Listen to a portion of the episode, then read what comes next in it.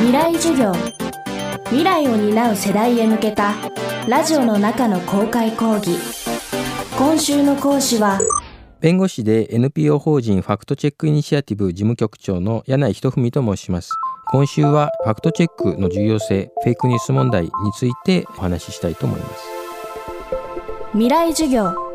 この番組は暮らしをもっと楽しく快適に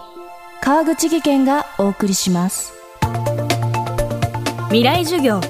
今週の講師は弁護士で NPO 法人ファクトチェックイニシアティブの事務局長柳井仁文さんです。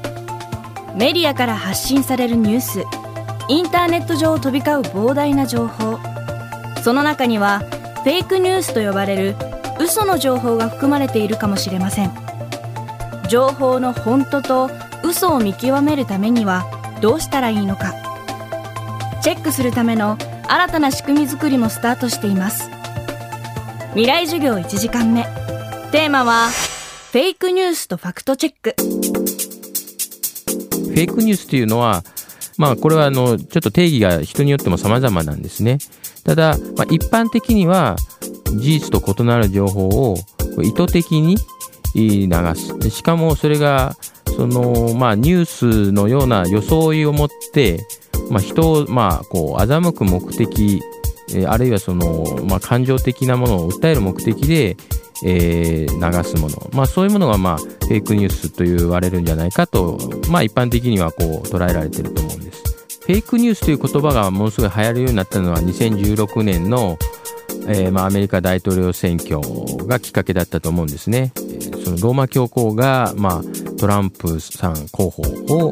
えー、支持したという、まあ、このニュースのような、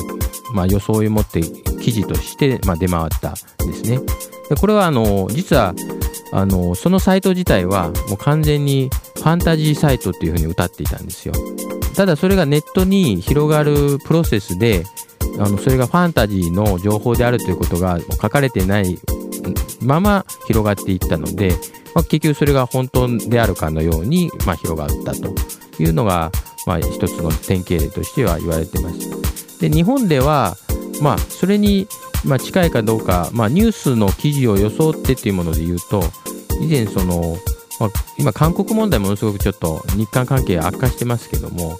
えー、これも2017年の、えー、1月頃だったと思いますが大韓民国、えー、報道っていうようなタイトルの全くのその偽情報、偽ニュースを載せるサイトが立ち上がったんですね。これはかなり拡散しました。あの今閉鎖されてますが、どういう内容だったかというと、例えばあのソウルで日本人の女の子がレイプされてしまった。その事件の裁判で犯人が無罪になったっていうニュースなんです。ものすごくけしからんって思うような情報でしょそういうニュースがわーってこう広がりました。これはまさにニュース記事っぽい作りをしていたんですけれども、全くまあ、このウェブサイトは、えー、全て、あの、でっち上げの、全くもう、あの、根も葉もない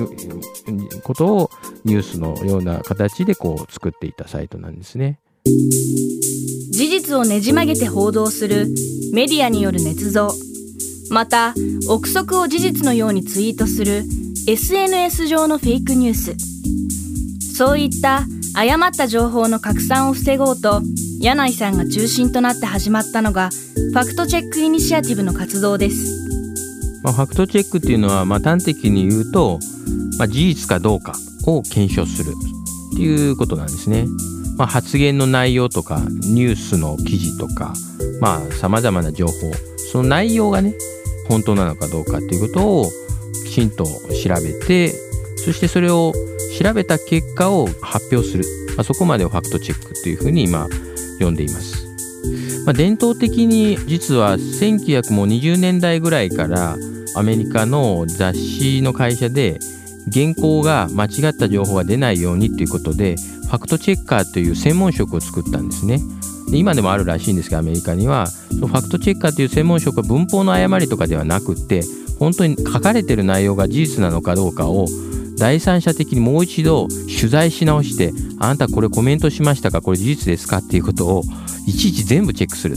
そういう仕事が生まれた、まあ、それはもうだいぶも前の1920年代のことなんですが今そのインターネットが広まって新たにそのファクトチェックというのがこう盛んになってきたのはその、まあ、政治家の発言ですとかあるいはまあいろんなインターネットので広がっている情報というものをそれをこう第三者的に、まあ、事後的なチェックになりますけどね、えー、それをやっていくというのがあの今の新しい潮流になってます。まあ、この分野は、まあ、はっきり言って日本は世界の主要国、まあ、民主主義言論の、えー、自由の担保されている主要国の中でファクトチェックというのは一番遅れてる国なんですよ。これはね本当にあの、まあ、世界の会議とかに出席すると、まあ、その日本の取り組みメディアのそういう、まあ、意識の遅れっていうのが、まあ、痛切に感じるというか、えーまあ、それそういうこともあってですね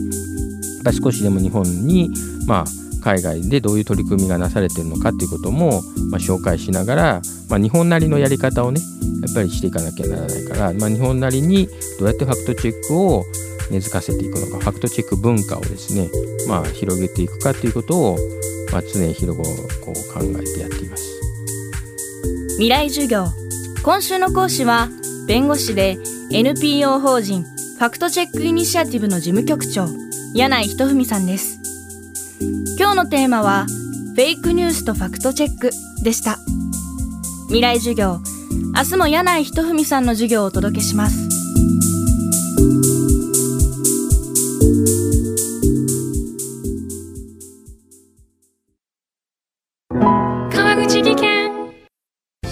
段での転落大きな怪我につながるので怖いですよね。足元の見分けにくい階段でもコントラストでくっきり白いスベラーズが登場しました。皆様の暮らしをもっと楽しく快適に。川口技研のスベラーズです。未来授業。